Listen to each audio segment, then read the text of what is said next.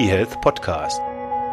Der Podcast rund um Gesundheits- und Medizininformatik vom Hoch- und Niederrhein.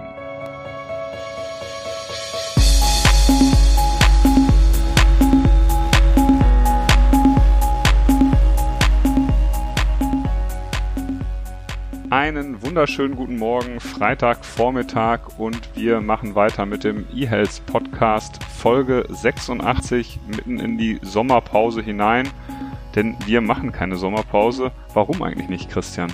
Boah, jetzt erwischte mich auf dem äh, falschen Fuß. Keine Ahnung. Vielleicht machen wir doch noch eine Sommerpause. Die dann aber im Winter. Müssen wir mal schauen. Oder wir machen einfach eine Winterpause. Na gut, dann erwische ich dich nicht auf dem falschen Fuß und wir machen einfach mit dem Thema von heute weiter. Es soll im heutigen Podcast gehen um die Digitalisierung in der ärztlichen Aus- und Weiterbildung. Dazu gibt es auch einen Gast. Jana Ollenkamp wird da sein und zusammen mit Renato dieses wichtige Thema Digitalisierung in der ärztlichen Aus- und Weiterbildung erläutern. Aber zuvor die News mit Christian. Magst du starten? Ja, ich starte gerne. Ich habe das Interview auch schon gehört, finde ich sehr gut. Sollen wir heute vielleicht mal die News einfach nicht kommentieren, sondern nur schnell die News bringen, weil das Interview relativ lang ist und wir dann auch unter der magischen 30 Minuten Grenze bleiben. Können wir so machen.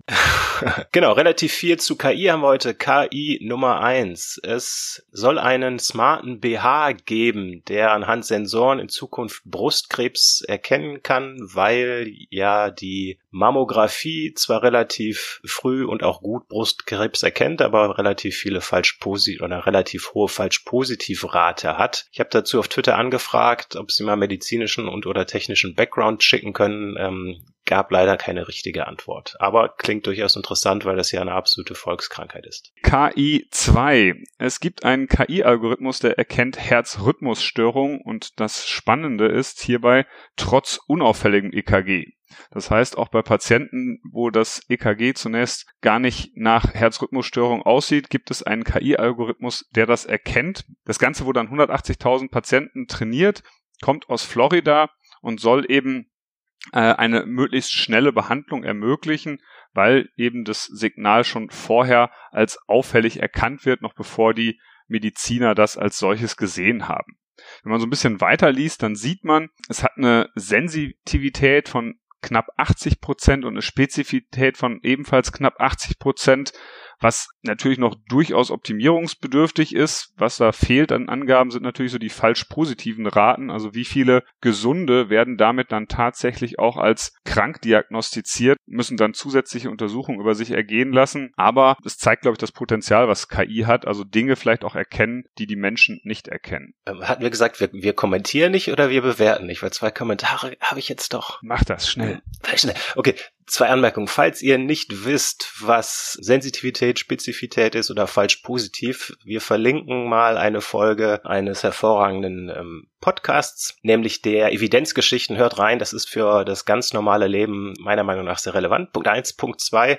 Auch hier zeigt sich wieder, wo KI sicher in der Zukunft in der Medizin wunderbar eingesetzt werden kann, wenn man eben nicht wahnsinnig viele ähm, Informationen rundherum wissen muss. Also wir hatten das ja schon bei Dermatologen, wo einfach dann ein Bild von der Haut eingeschickt wurde. Da muss man nicht wissen, was der Patient, wie alt und so weiter er ist. Und hier ist es ähnlich. Das heißt, da reicht das EKG-Signal, um das dann zu erkennen. KI Nummer drei. Amazon und Cerner machen gemeinsame Sachen. Amazon ist ja nicht nur euer Buch und sonstiges Elektrohändler, sondern die machen ja inzwischen richtig gute Kohle mit den AWS, das heißt ähm, Cloud Services, wo man relativ viele vorgefertigte ja, Programmierbausteine mal laienhaft ausgedrückt nutzen kann. Und dort haben sie auch das Amazon Machine Learning Solution Lab und den SageMaker. Das ist so ein Deep Learning Komponente und das will eben Cerner nutzen, dann hauptsächlich erstmal in den USA Vorhersagen machen zu können, irgendwas auch im kardiologischen Bereich. News Nummer 4. KI 4, nicht ganz, es kommt zwar auch vor, aber wir wollen nochmal ganz massiv Werbung machen für die GMDS Jahrestagung. Die findet vom 8. bis zum 11. September 2019 unter dem Motto Wandel gestalten, kreative Lösung für innovative Medizin an der Fachhochschule Dortmund statt, die wir beide ja bestens kennen, Christian. Absolut. Und äh, genau, wir wollen einfach nochmal ein bisschen Werbung machen. KI kommt auch vor. Es gibt nämlich da unter anderem einen Workshop Deep Learning in der medizinischen Informatik und Bioinformatik. Da gibt's also einen Einstieg in neuronale Netze, Deep Learning Methoden und so weiter. Ich werde auf jeden Fall da sein. Und ich bin wieder im Urlaub. Du bist wieder im Immer. Urlaub und äh, freue mich, den einen oder anderen von euch zu treffen. Da gibt's auch ein Turnier, ne? Ein KI-Turnier. Ein KI-Turnier mit K-I-C-K-E-R. Ah, das ist direkt verstanden, hervorragend. Ein super Wortwitz. Und die letzte News, und zwar geht es da um eine neue medizinische App. Überschrift ist Onkologie aus der Klinik für die Klinik. Die News kommt aus dem Ärzteblatt und es gibt eine neue App der Easy Medical Application UG. Das sind ja Apps, die hauptsächlich aus Köln kommen und was daran spannend ist, eigentlich hauptsächlich der Mitherausgeber. Das ist der Professor Dr. Med Michael Halleck, mein ehemaliger Chef. Er ist nämlich Direktor der Klinik 1 für Innere Medizin an der Uniklinik in Köln. Dort habe ich promoviert. Und die haben jetzt eine App rausgegeben, um ja, onkologische Informationen für Patienten ähm, aufbereitet darzustellen und auch für die Ärzte. Das heißt, dort wird unter anderem geschrieben, was denn jetzt der Goldstandard ist bei unterschiedlichen onkologischen Behandlungen. Genau. Schaut mal rein, auch das kommt wieder in die Show News. Wir sagen Tschüss, Bernhard, oder? Wir sagen Tschüss und übergeben an Renato. Ciao. Ciao. Das waren die News. Wir haben heute ein Interview und zwar mit Jana Aulenkamp, ihres Zeichens äh, Medizinstudentin, aber ganz am Ende, also schon im PJ, schon in der Praxis. Wir unterhalten uns über die Digitalisierung in der medizinischen Ausbildung. Jana, hallo. Hi. Wie wär's, du stellst dich am Anfang unseren Zuhörern ganz kurz vor und sagst, was du so, so tust und wie du zu diesem Thema stehst. Ja, klar, gerne. Also ähm, momentan bin ich, wie gesagt, im praktischen Jahr, studiere eigentlich Medizin äh, in Bochum, bin da auch äh, Doktorandin in der Anästhesie und habe äh, neben meinem Studium schon immer mehr in der Fachschaft gemacht, in anderen Studentenorganisationen und habe unter anderem letztes Jahr die BVMD, das ist die Bundesvertretung der Medizinstudierenden in Deutschland, ähm, als Präsidentin geleitet. Und da wir quasi auch Interessensvertretungen für die Medizinstudierenden machen, beschäftigen wir uns halt mit ganz vielen Themen um die Zukunft des Medizinstudiums, aber eben auch um die Zukunft quasi unserer äh, Arbeits- und ja, Berufsperspektiven. Und da spielt eben die digitale Medizin eine ganz große Rolle mit. Und in dem Rahmen habe ich mich damit sehr viel beschäftigt, was gerade aktuell politisch passiert, aber auch was wir uns quasi als junge Generation wünschen würden. Die junge Generation, ja. Ich, äh, wenn ich so ähm, ganz in meine alte Zeit hinausgehe, da habe ich ja auch mal Medizin studiert und ich habe mal überlegt, in meinem Medizinstudium hat die Digitalisierung so überhaupt keine Relevanz gehabt. Also wir hatten, glaube ich, ein Fach, wo wir mal in einer Übung an einem Computer gesessen haben, aber ansonsten waren Computer für uns eigentlich nicht präsent. Hat sich das heutzutage geändert? Ja, ich wünschte, ich könnte sagen, ja, es hat sich sehr viel geändert. Ähm, aber leider ist dem nicht ganz so. Also zumindest jetzt, ich glaube, wenn man jetzt anfängt zu studieren oder jetzt gerade angefangen hat, dann kann das schon mal in der einen oder anderen Fakultät doch sehr anders aussehen. Aber so, ja, im Regelmedizinstudium oder im generellen Medizinstudium in Deutschland spielt es immer noch keine so große Rolle. Die meisten haben jetzt irgendwelche Online-Lernkurse, aber ähm, das ist noch lange nicht überall flächendeckend implementiert. Ja, okay. Für die Zuhörer vielleicht ein kurzer Überblick. Wir wollen uns heute einmal damit beschäftigen, ja, quasi wie der Status quo ist, wo vielleicht die Probleme liegen und dann aber auch so einen positiven Ausblick geben, wie kann man es besser machen und ja, ganz am Ende so eine Utopie vielleicht noch bringen, ganz kurz, ähm, wie denn so die ideale Digitalisierung in der Aus- und Weiterbildung aussieht. Weiterbildung habe ich jetzt auch übrigens genannt, weil ich glaube, du kennst dich auch sehr gut aus in der Weiterbildung, auch wenn du jetzt zwar noch im PJ bist, aber das ist ja auch so ein bisschen dein, dein Thema. Wenn man das jetzt hört, also die Digitalisierung spielt keine Rolle in der medizinischen Aus- und Weiterbildung, woran krankt's denn? Was sind denn die Probleme? Also wo, wo hakt's? Ja, also keine Rolle will ich gar nicht sagen. Es gibt ein paar tolle Leuchtturmprojekte, also die, die haben es schon geschafft, aber generell hakt es an verschiedenen Punkten. Also ich ich glaube, eine Sache, die erstmal so voransteht, ist ein fehlender äh, politischer Fokus. Also seit ein paar Jahren, manche haben dafür schon was gehört, Masterplan Medizinstudium 2020 spielt eine große Rolle. Da kommen ganz viele Veränderungen auf die Unis zu, aber da spielt halt die digitale Medizin gar keine Rolle. Das ist schon mal ein Punkt. Dann ein zweiter Punkt daneben ist, dass das Problem natürlich ist, wer soll die Studierenden qualifizieren, wenn die Lehrenden quasi selber gar nicht für die digitale Medizin ausgebildet sind. Also man merkt das ja in den Kliniken, in den Krankenhäusern, in den Unis. Da ist selber ein großes Problem, das Thema überhaupt zu etablieren. Wie soll man denn dann das überhaupt an jemand anders weitergeben? Dann muss man natürlich sagen, Universitäten, ist ja die Frage, wie innovationsfreudig sind die Unis immer, aber wie viel Freiraum oder Spielraum haben sie eigentlich? Also ich meine, gerade das Medizinstudium ist ja auch sehr reguliert durch die Approbationsordnung. Da gibt's jetzt so eine Modellklausel, aber es ist ja auch die Frage, wie viel ja, Möglichkeiten gibt's da überhaupt? Und ja, ich glaube, zu guter Letzt, Geld spielt auch immer noch eine Rolle. Also ich glaube, gerade die ganzen neuen Technologien, ist ja die Frage, wer finanziert das auch alles? Wer schafft da die Gerätschaften für die Studierenden an? Ähm, ist natürlich eine Sache, wenn man jetzt alle Prüfungen per Computer macht, braucht man auf einmal ganz schön viele Computer und da Papier und Stift zu bezahlen, ist dann vielleicht doch einfacher. ja, das gute alte Geld. Ja, das stimmt schon. Wenn man jetzt so allgemein sich die Ärztelandschaft anguckt, dann sind die ja insgesamt eher, hm, ich sag mal, träge, was die Digitalisierung angeht. Kann es vielleicht auch daran liegen, dass die, die Ärzte selbst die Digitalisierung so eher als Belastung sehen, dass sie das Wissen nicht weitergeben oder dass sie sich darin nicht vertiefen wollen? Ja, kann, glaube ich, auf jeden Fall mit eine große Rolle spielen. Ich glaube, da ist auch nochmal so ein bisschen je nachdem, welche Generation man sich anguckt, spielt das auch eine Rolle, weil wenn man jetzt auch sich so die Umfragen unter jungen Assistenzärzten zum Beispiel vom Hartmann-Bund mit anguckt, also da sind ja viele, die da auch irgendwie Interesse dran haben, die was umsetzen wollen und dann sind es ja ganz verschiedene Strukturen, die daran hapern. In der Klinik kann es sein, dass dass vielleicht auch eben junge Ärzte und Ärztinnen gar nicht mit eingebunden werden, wie ja zum Beispiel die Digitalisierungsstruktur des Krankenhauses ist. Da liegt es an Managementproblemen, dass das eben nicht implementiert wird.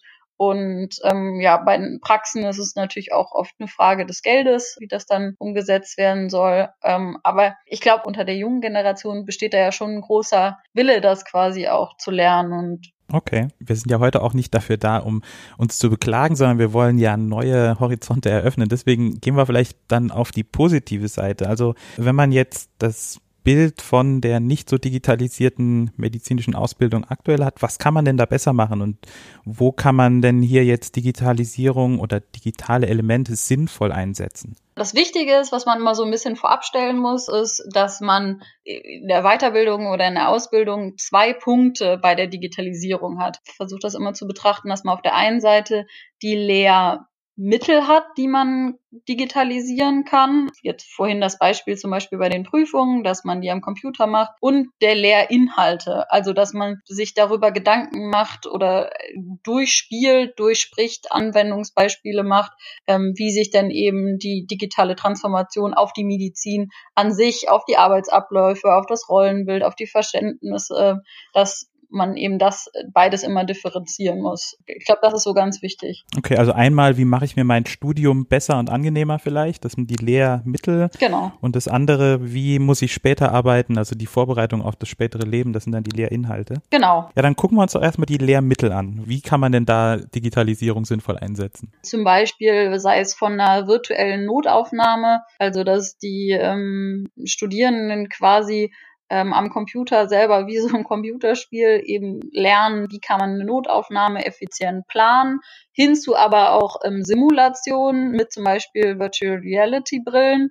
Ähm, wenn man jetzt mal in diesen Simulationsbereich geht, das sind zum Beispiel Möglichkeiten, wie man das nutzen kann. Dann gibt's ganz andere, ähm, ganz andere Konzepte, Flipped Classroom oder auch, wird auch Blended Learning bezeichnet, also dass man quasi virtuelle Räume, sei es E-Learning-Kurse, Fallsimulationen online, ähm, solche Sachen eben nutzt, dass die Studierenden sich quasi Wissen vorher selber aneignen und dann eben in Präsenzveranstaltungen die Inhalte vertieft. Aber dass halt diese E-Learning-Kurse eben auch interaktiv sind, dass da verschiedene Sachen angewendet werden, also dass das quasi nicht nur ist wie einfach nur ein Buch, im, im Netz quasi zu lesen, sondern dass da eben ganz viele unterschiedliche Elemente genutzt werden und dann hat man eben danach eine hm. Präsenzveranstaltung. Das wird, glaube ich, mittlerweile sogar schon an relativ vielen Unis etabliert, ähm, je nachdem, an welcher man ist, aber das kommt schon immer mehr. Simulation hat ja auch immer so diesen, diesen ähm, Effekt der Gamification, ja. also dass man dann immer besser sein will als die anderen. Es hat vielleicht noch so ein, so ein Punktesystem und das ist ja auch immer sehr motivierend. Ja, es, äh, interessanterweise zum Beispiel habe ich neulich irgendwo gelesen, gibt es auch ähm, Studien, die zum Beispiel zeigen, dass ähm, Assistenzärzte, die ähm, halt in den chirurgischen Bereich gehen und äh, halt gut in Computerspielen sind oder das regelmäßig spielen, auch dann ähm, ja halt leichter irgendwelche Interventionen erlernen können oder in bestimmten Sachen dann halt eben besser sind, weil sie halt mehr Training haben. Das ist dann wie diese Joysticks, äh, die man dann bedient, bedient man dann auch die Endoskope und die. Ja, quasi. Ja, also wenn ich mir hier den Da Vinci-Roboter äh, anschaue, dann hat das ja auch so ein bisschen was von Computerspiel. Ja, da gibt's dann zum Beispiel eben auch die, die Idee oder die, oder es steht oft die Idee im Raum, dass man zum Beispiel in der Weiterbildung halt eben auch implementiert, ähm, dass man erst simuliert oder erst online zum Beispiel, oder kann ja auch ein Programm sein, wie auch immer, aber dass man erst durch Simulation zum Beispiel Operationsabläufe kennenlernt, bevor man sie selber mitmacht. Also die Idee geistert bei manchen Leuten auch im Kopf, dass man zum Beispiel in Zukunft sowas vermehrt implementieren könnte. Das wäre auch quasi dann ein Digitalisierungsschritt dann in der Weiterbildung. Die OP-Simulation im OP-Katalog quasi zur ähm, Aus- und Weiterbildung zum Chirurgen. Zum Beispiel. Also es ist eine Möglichkeit. Die mhm, Idee habe ich schon öfter gehört, ja. Ja, ich meine, bei Piloten ist es ja auch immer gang und gäbe, dass man, bevor man das erste Mal das Flugzeug als Pilot betritt, dass man da zig Simulationsstunden schon absolviert hat. Warum nicht als Operateur auch? Ja, das, ja, klar, Patientensicherheit spielt da ja eigentlich auch eine große Rolle und wäre ja wünschenswert, wenn, wenn sowas auch dann mit berücksichtigt würde, ja. Okay, also wir haben gesehen, Simulation ist ein ganz großes Thema, wenn es um die Lehr- Methoden geht oder Lehrmittel und das Flipped Classroom Konzept, dann vielleicht schwenken wir schon mal über in die Lehrinhalte. Wo ähm, hakt es denn da aktuell und wo kann man da das Curriculum umstellen, dass man auf die spätere Zukunft als Arzt besser vorbereitet ist? Also das Schwierige ist, ich glaube, da an erster Stelle für viele auch zu verstehen, was ist das eigentlich oder was soll das eigentlich überhaupt bedeuten, weil für viele das noch schwierig ist, sich vorzustellen, wie denn die digitale Medizin eigentlich in die richtige Medizin quasi ihren Einzug findet. Und dann ist natürlich auch immer die Frage, braucht man dafür überhaupt so einen großen Fokus? Ich denke mir jetzt, es wird so viel in Zukunft kommen, sei es durch künstliche Intelligenz, irgendwelche äh, Befunde neu äh, ja, durchchecken zu lassen. Oder zum Beispiel bei den Radiologen, dass es dann vielleicht zukünftig so ist, dass halt eben nicht mehr der Radiologe das Bild befundet, das Röntgenbild, sondern eine künstliche Intelligenz und der Radiologe nimmt das quasi nur ab, aber dann ist die Frage, wie rechtlich sicher ist das, wenn das eine künstliche Intelligenz macht, was denn eigentlich die Vorteile von einer künstlichen Intelligenz, was sind die Nachteile davon, das muss ich ja als Ärztin, sollte ich das ja auch wissen, reflektieren können. Genauso wie zum Beispiel, dass ich weiß, Sono-Gerät, das ist für die und die Sache super, aber bei der und der Sache ist es eben nicht gut. Genauso sollte ich ja eben wissen, wie ist das bei der künstlichen Intelligenz.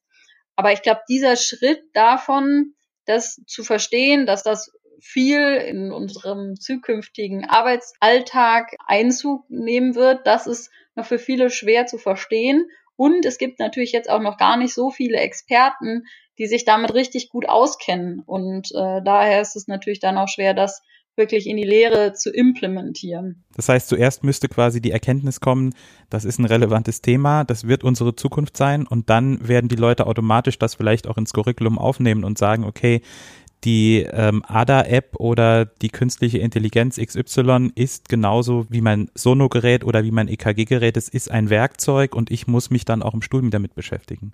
Genau, also mittlerweile gibt's einige total engagierte Ärztinnen und Ärzte, die quasi sagen, das ist so wichtig, das ist die Zukunft und die machen das quasi add-on oder nebenbei und versuchen das mit in den Unterricht einzubringen und ähm, machen da eigene Wahlfächer für oder ähm, ja, an manchen Unis ist es schon mehr etabliert, wie zum Beispiel in, in Wittenherdecke, da, da ist es jetzt auch mit soweit ich weiß, im, im Regelstudiengang, also quasi in der Regel, dass da alle Studierenden mal durchlaufen müssen. In Hamburg gibt es so eine Art Mantelcurriculum, da können die Studierenden dann digitale Medizin quasi wählen.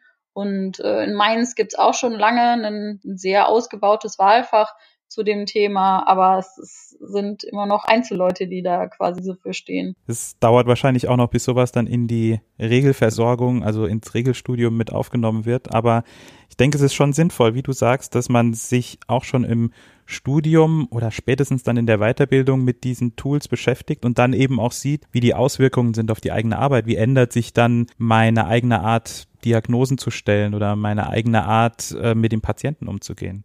Ja, der medizinische Fakultätentag, also so quasi der Dachverband aller Unis, die für das Medizinstudium ausbilden, die hatten im Juni auch ihre Jahrestagung und haben das Thema dann auch auf die Agenda genommen als Leitthema quasi. Also man, noch bin ich ja guter Hoffnung, dass es noch mehr kommt quasi. Aber es sind so, so viele einfache Sachen, die man machen könnte, wie zum Beispiel jeder Studierende lernt, wie man eine Anamnese macht. Da könnte man genauso auch mal ausprobieren, ja, wie ist das denn, wenn man so eine Anamnese-App auch noch daneben beilaufen lässt? Bringt mir das was, bringt mir das nichts? Ähm, wo muss ich bei einer Videosprechstunde drauf achten?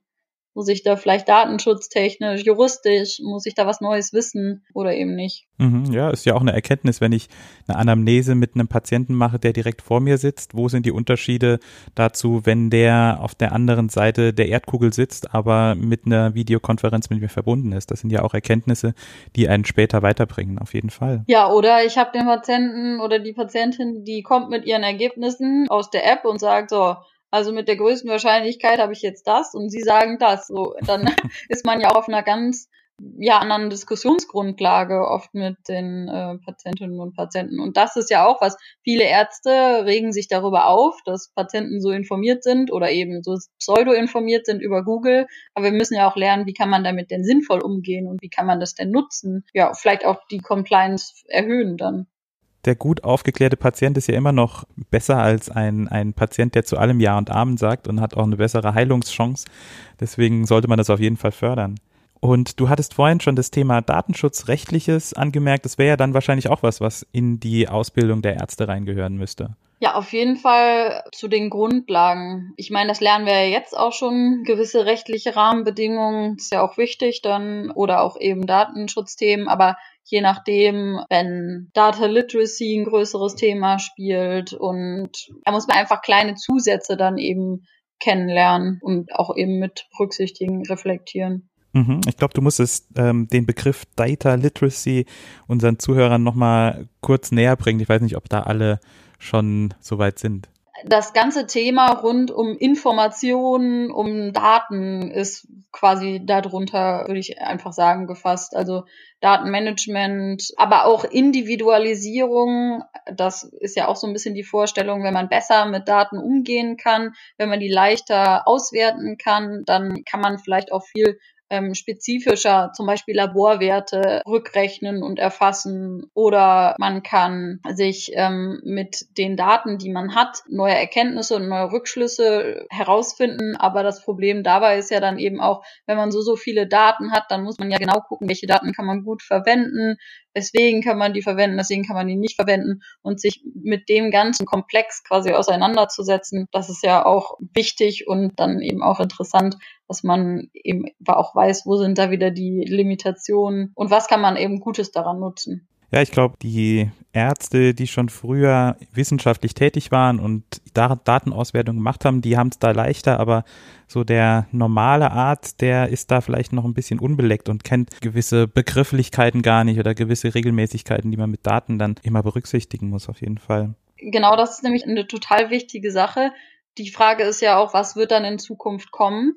Und müssen das wirklich alle Ärztinnen und Ärzte wissen? Müssen sich damit alle gut auskennen oder eben nicht? Also wie wird sich das überhaupt auf die ganze Rolle des Arztes oder der Ärztin auswirken? Wie ist das vielleicht im Zusammenspiel mit anderen Berufsbildern? Werden wir in Zukunft neben der Pflege und den Therapieberufen auf jeder Station noch einen ITler sitzen haben oder wie sieht das alles aus? Also das sind ja alles noch Fragen, die sich eben auch ähm, bei dem Thema digitale Medizin als Lehrinhalt quasi mit anschließen, dass man dann überlegt, wo geht's denn dann hin und was wollen wir mitgestalten und was eben nicht.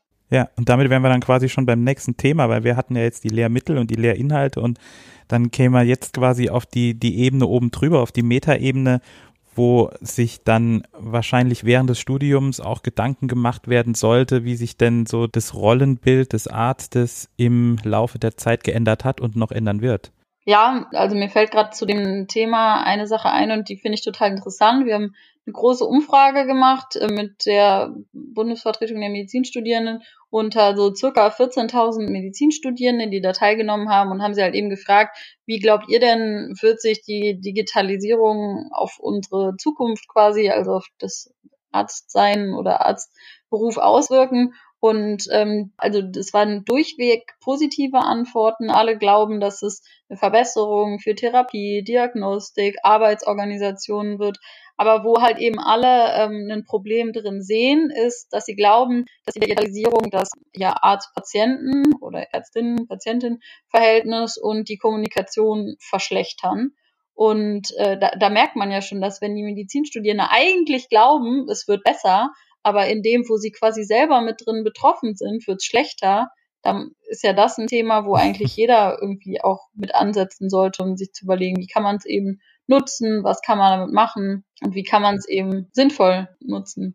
Mhm. Ja, ich glaube, dass da auch gerade die, die jüngere Generation dann gefordert ist. Also nichts gegen unsere alte Generation, aber wir sind eben nun mal nicht damit groß geworden und haben eine andere Art zu kommunizieren. Und ähm, von daher ist gerade das Thema Kommunikation neue Kommunikationsformen, nicht mehr das Auge zu Auge, diese Kommunikation, vielleicht sogar asynchrone Kommunikation. Das ist, glaube ich, mehr im Blut der jüngeren Generation und deswegen muss sie sich dann wahrscheinlich auch Gedanken machen, wie man das dann in den späteren medizinischen Alltag reinbringt jetzt ja auch gerade bei den, also bei den jüngeren Berufsverbänden quasi oder bei den Ablegern der Berufsverbände, wo dann sich die jüngeren Ärztinnen und Ärzte zusammentun, gibt's ja auch dann immer mehr Bestrebungen, sich neue Ideen, neue Richtungen zu überlegen. Oder es gibt einzelne Fachgesellschaften, die dann eben auch versuchen, da Leitlinien im Expertenkonsens quasi auf die, also quasi auf die Beine zu stellen. Ähm, aber ja, das, das muss dann sich vor allem auch in die Weiterbildung reinziehen und ja nicht nur Teil der Ausbildung sein, sondern da eben auch, ähm, wenn man dann in der Versorgung tätig ist und dann vielleicht auch noch besser darüber reflektieren kann, eine große Rolle spielen.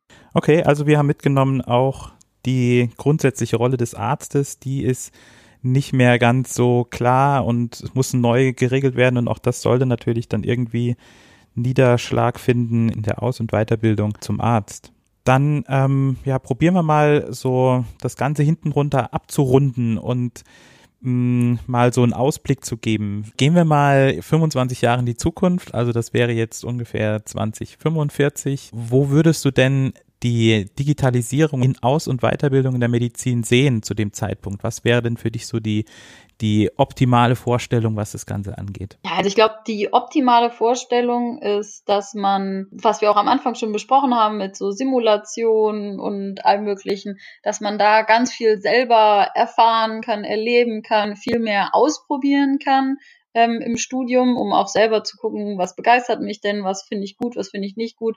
Weil jetzt ist ja auch oft so, dass wir viele Sachen ja irgendwie nur aus der Ferne betrachten können und noch gar nicht ja selber machen können. Und da spielt ja der ganze digitale Bereich, äh, könnte eine riesig große Möglichkeit spielen. Und ich glaube, was auch noch ja total schön oder ich glaube auch der, der Selbstverwirklichung mehr oder weniger im Studium helfen kann, ist, wenn man durch Digitalisierung oder durch Individualisierung halt viel mehr den einzelnen Studierenden ähm, ansprechen kann. Weil das ist ja, aktuell ist das ja im Prinzip, ja, alle lernen genau das Gleiche.